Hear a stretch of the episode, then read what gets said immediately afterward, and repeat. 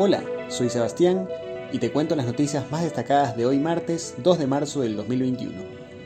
Hallan un arma que habría sido utilizada para asesinar al presentador Efraín Ruales. El hallazgo ocurrió la tarde de lunes en un brazo del estero a la altura de la cooperativa Nueva Ecuador, sector Isla Trinitaria, sur de Guayaquil. Una pareja fue hallada muerta en Sauces 9, al norte de Guayaquil. Un hombre colgado en el dormitorio y una mujer en el piso del baño fue la escena que encontraron los investigadores.